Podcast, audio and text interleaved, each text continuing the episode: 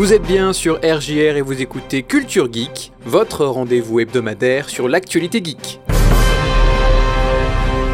On en sait plus sur la fausse attaque terroriste ayant visé Ubisoft Montréal et sur l'argent dépensé par l'Epic Game Store. Paradox Interactive prépare sa convention annuelle. Nintendo présente son nouveau jeu. Enfin, la Fox et Blizzard se battent pour la marque Diablo.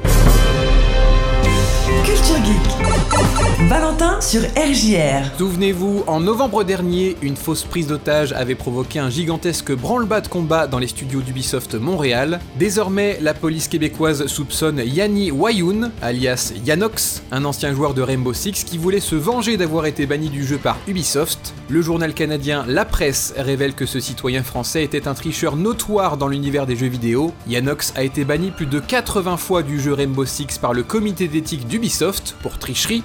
Il a créé un faux site Ubisoft visant à voler le compte d'autres joueurs de Rainbow Six, et il a aussi admis avoir été mêlé à une autre affaire de swatting en 2017. On apprend dans l'article de la presse que le studio d'Ubisoft Montréal a subi deux fausses alertes semblables le 18 décembre et le 6 janvier, entraînant des interventions plus discrètes. Le suspect a tenté d'usurper l'identité de l'un des concepteurs du jeu Rainbow Six, tout ça dans le but de récupérer son compte et de bannir celui d'un autre streamer.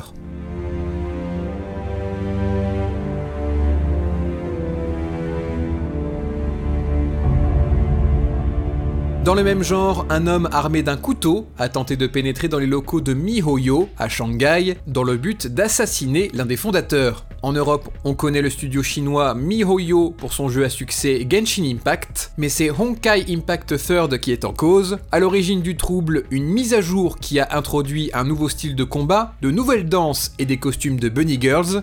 Un contenu jugé inapproprié même s'il ne sortait pas sur le marché chinois, seulement pour les joueurs internationaux. L'éditeur a fini par présenter ses excuses, a retiré la mise à jour et a proposé une compensation en jeu. Cela n'a pas suffi pour ce joueur mécontent qui a décidé, malgré la réaction du studio, de lancer son attaque. Il n'aura fait heureusement aucune victime.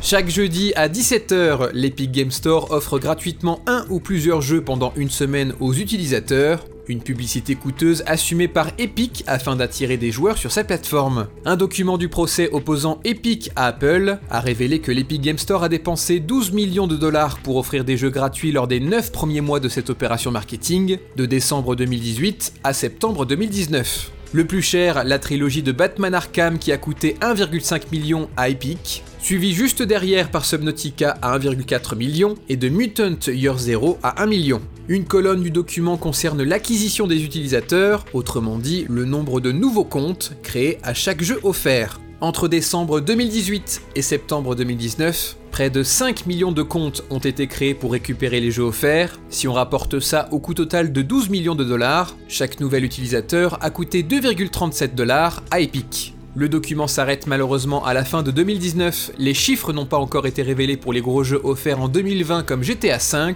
On apprend aussi que 7% des utilisateurs qui ont récupéré au moins un jeu gratuit ont ensuite dépensé de l'argent sur la plateforme avec un panier médian de 28 dollars par mois.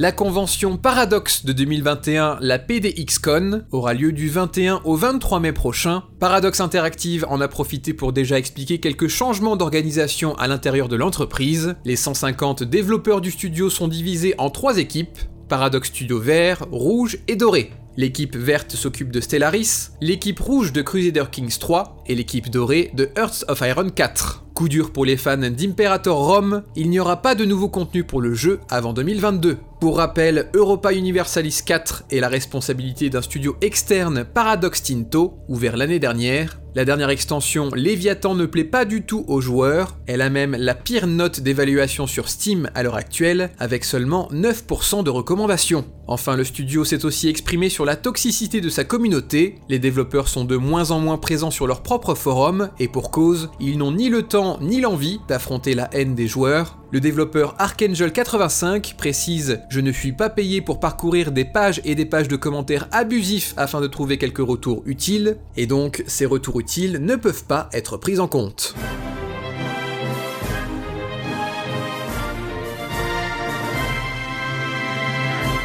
Nintendo n'a pas forcément besoin de faire de grands effets d'annonce afin de présenter un nouveau jeu. C'est ce qui s'est passé avec leur dernier projet Game Builder Garage, plus connu sous son nom en Europe de l'atelier du jeu vidéo.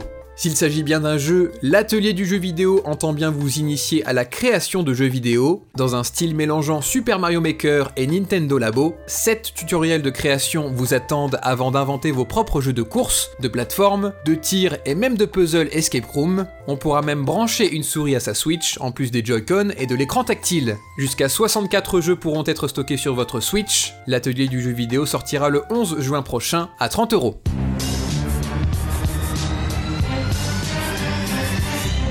Le dessin animé Housebroken est une exclusivité de la Fox prévue pour le 31 mai. Dans cette série, le chien Oni organise des sessions thérapeutiques pour les animaux de son quartier afin qu'ils puissent tous ensemble travailler sur leur névrose. La Fox souhaite d'ores et déjà commercialiser des produits dérivés de Housebroken, notamment de l'un de ses personnages, un petit chien errant nommé Diablo, ce qui n'a pas du tout plu à Blizzard Entertainment, qui continue de faire vivre sa franchise de jeux vidéo du même nom. Les joueurs vont-ils confondre la nourriture pour chien Diablo de la série Housebroken avec les produits dérivés Diablo Dark Fantasy de Blizzard? En tout cas, Blizzard souhaite empêcher la Fox de déposer la marque Diablo, et la Fox a 40 jours pour répondre.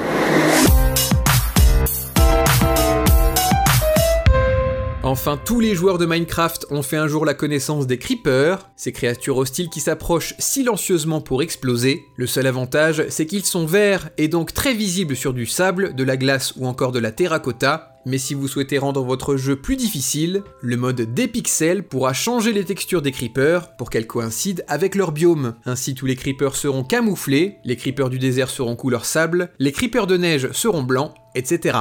Quant à moi, je vous dis à la semaine prochaine, et d'ici là, amusez-vous bien.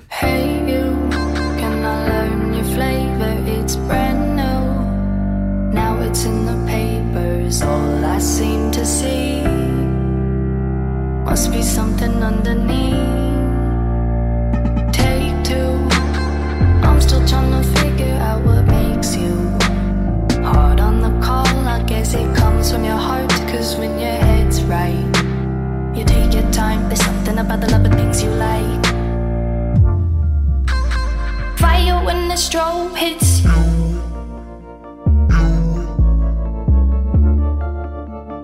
Bet you're looking for something new. I feel the hate with you staring